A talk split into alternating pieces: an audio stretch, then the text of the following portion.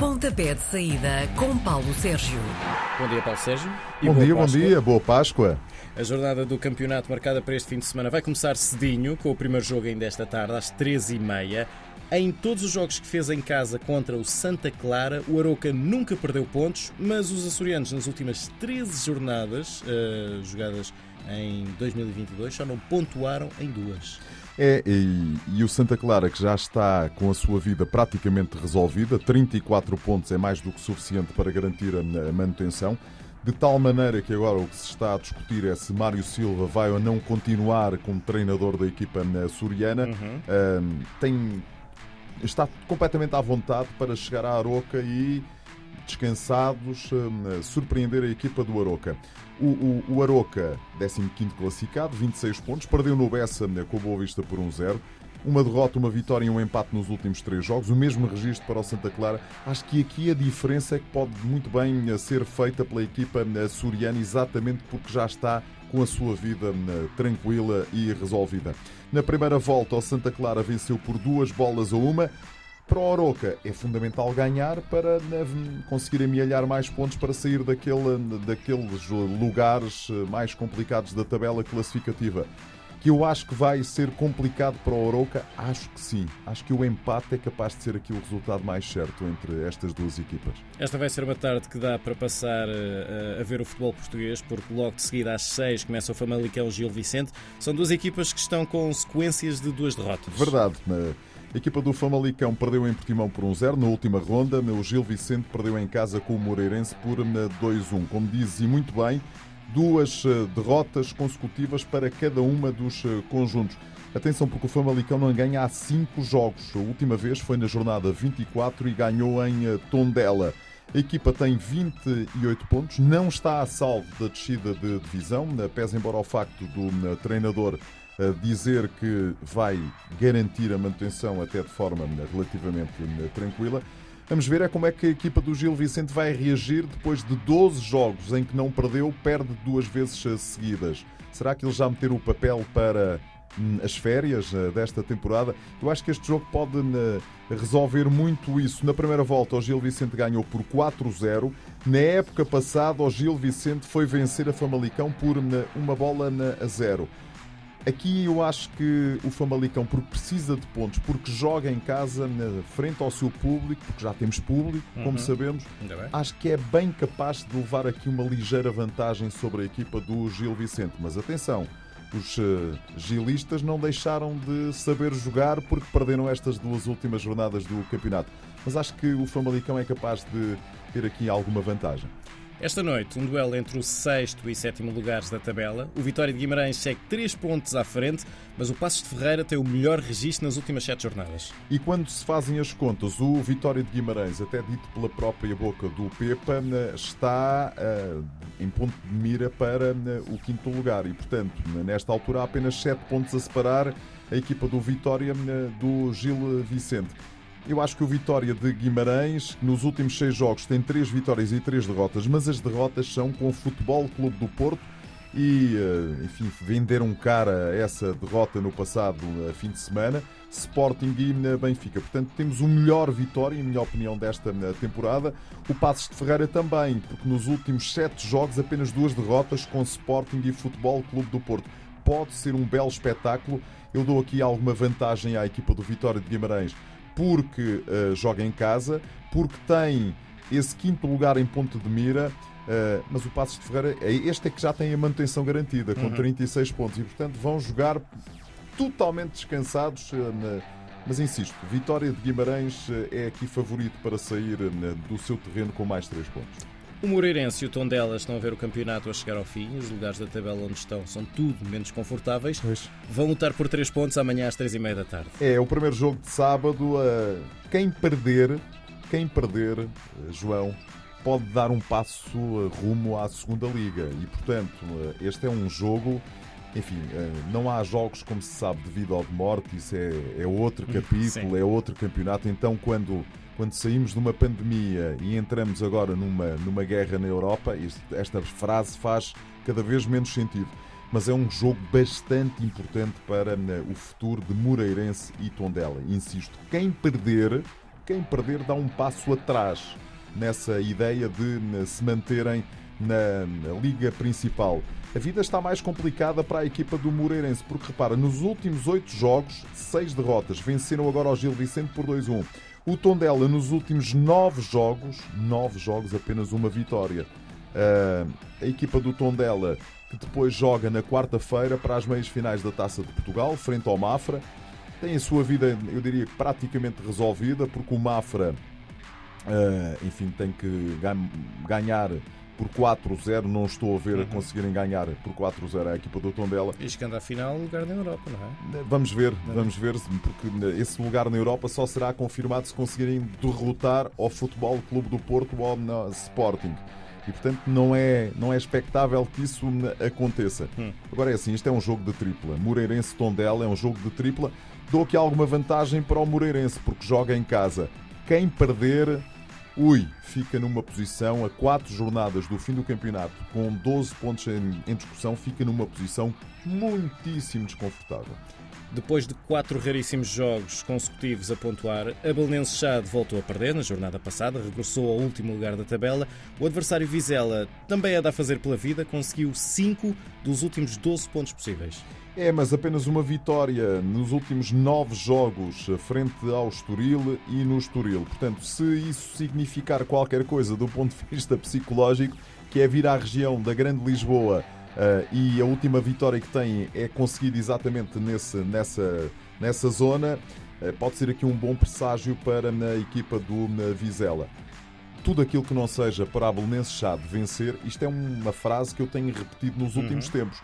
Tudo aquilo que não seja vencer para a Belenense Chade será uh, mais, passa a expressão, que é mais outra expressão feia, mas será mais um prego no caixão da equipa rumo à segunda liga. O Vizela tem 29 pontos e em caso de vitória praticamente garante a manutenção.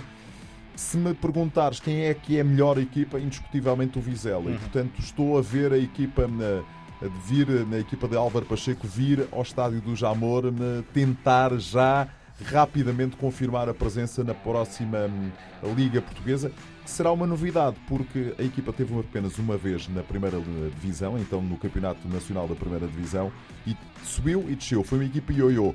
E agora hum, pode muito bem hum, garantir essa manutenção. Mas insisto, tudo aquilo que não seja uma vitória para a Belenense Chade será um problema. O Marítimo está sem ganhar há quatro jogos, que é coisa que já não acontecia desde novembro. Está com os mesmos 33 pontos que o Boa Vista, que está na sua primeira sequência de duas vitórias em 2022. Vão jogar amanhã às 6 da tarde. O Marítimo em casa, isto é um enigma que eu não consigo explicar. A equipa do Marítimo em casa uh, em 2022 ainda não conseguiu ganhar qualquer jogo. Uh, enfim, não consigo explicar. Se calhar os jogadores do Marítimo têm características para não assumir o jogo e para jogar mais eh, fora, em transições rápidas e surpreender a equipa do Boa Vista e, portanto, muito provavelmente será isto. A equipa tem 33 pontos, o Boa Vista tem 33 pontos. Quem vencer garante matematicamente, ou prato, enfim, eu acho que se pode tirar daqui o advérbio, garante ponto, não matematicamente, mas garante praticamente a presença na, na Liga.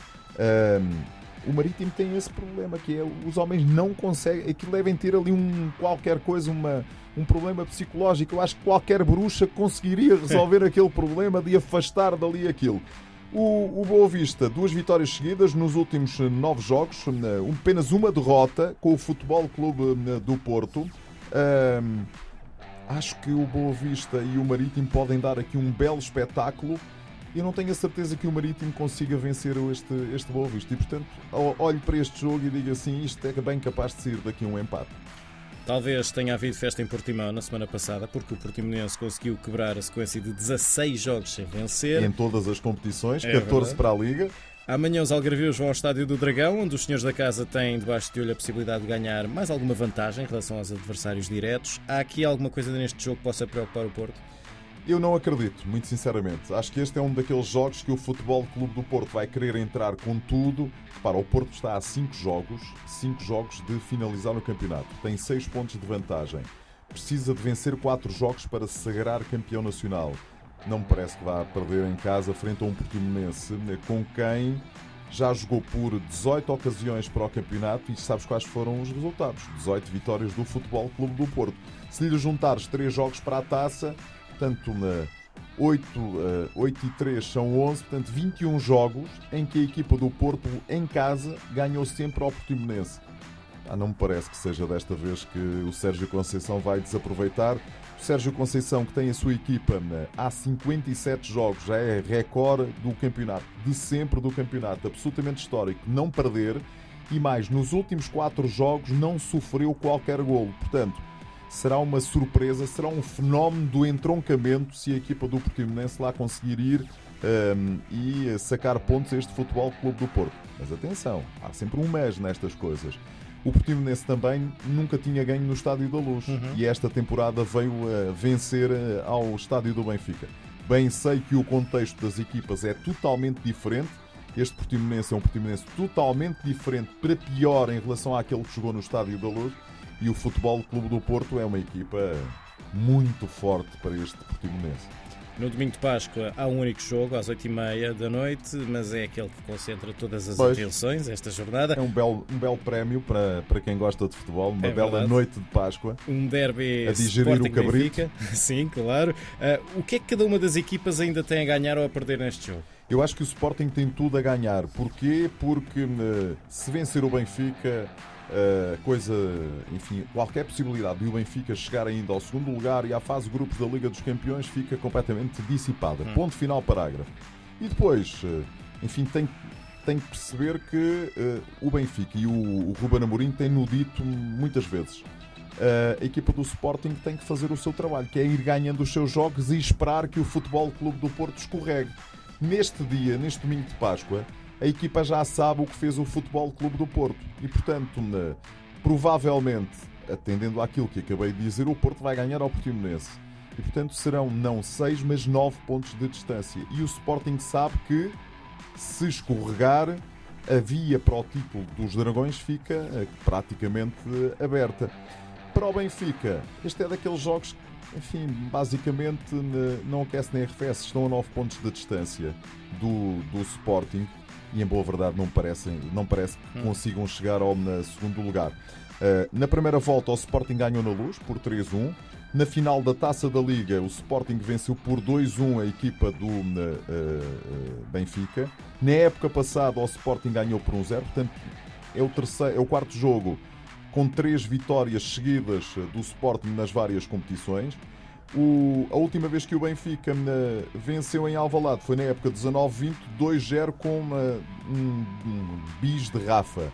Era Bruno Lajo, técnico da equipa na encarnada. Eu aqui dou a vantagem ao Sporting, até porque o Sporting. Repara bem, o Sporting deu só o luxo e o Ruben Amorim deu só o luxo de dar folga ontem à equipa. Enquanto que o Benfica jogou uh, em Liverpool, um jogo intenso, jogo uh, difícil, uh, tiveram que viajar e, portanto, tudo isto mexe, não é? E, portanto, eu acho que o Sporting tem tudo para vencer a equipa do Benfica pela quarta vez consecutiva. O encerramento da jornada é na segunda-feira, com o Braga, quarto classificado, a visitar o Estoril, cinco posições mais abaixo e com 34 pontos. Dou vantagem ao Braga e dou vantagem ao Braga pela simples razão de que a equipa do Sporting de Braga vem numa sequência de três vitórias seguidas para a Liga: Vizela, Benfica e Portimonense. A equipa do Estoril Praia é um bocadinho aquela equipa que já meteu também os papéis, um bocadinho com o Gil uhum. Vicente, já meteu os papéis para o descanso e, portanto, de tal maneira que até já vendeu os jogadores para, para o Campeonato Brasileiro, está, está em reestruturação também a equipa do Estoril e, portanto, dou aqui vantagem à equipa do Sporting de Braga a menos que o cansaço do jogo eh, em uh, Ibrox Park frente ao Rangers se, se faça sentir, o que não, não acredito muito. A última vez que se defrontaram foi na temporada 17-18 e o Braga ganhou por 6 a 0, foi quase um empate à equipa do Estoril. Futebol internacional. internacional. Isto hoje aqui há coisas uh, para escolher que nunca mais acaba. Olha, Taça de Inglaterra, sábado, 3 e meia da tarde, meia final. City-Liverpool voltam a encontrar-se depois do 2-2 da semana passada para a Premier League. Na Liga dos Campeões, as duas equipas garantiram presença nas meias finais, um com maior, outro com menor dificuldade, lá conseguiram chegar. Uh, domingo, também às 8 da noite, portanto, sábado, domingo, 8 da noite, Liga Espanhola, Sevilha a receber o Real Madrid. É uma bela prenda de Páscoa. Sabe-se como na Andaluzia, em Sevilha, a Páscoa é vivida de forma muito intensa. Portanto, na Sevilha, terceiro, 60 pontos. A venceu o Granada em casa por 4-2. O Real Madrid é primeiro, líder, 72 pontos viu-se e desejou-se para ultrapassar o Chelsea e garantir a presença nas meias finais da eh, Liga eh, dos Campeões, onde vai defrontar o Manchester City. Uh, tinha vencido o Getafe, grande jogo em perspectiva. Também no domingo à noite temos aqui um Paris Saint-Germain-Marselha, primeiro e segundo da, na Liga Francesa. O PSG é líder, uh, vem de uma goleada por 6-1 ao Clermont Foot. A equipa já é campeã, mas uh, o que interessa na Liga Francesa é saber quem é o quem segundo, é o segundo classificado, não é? não é? É isso mesmo. E o Marselha está no segundo lugar com 59 pontos. Venceu Montpellier por 2-0 e, portanto, vem numa sequência de 7 vitórias consecutivas.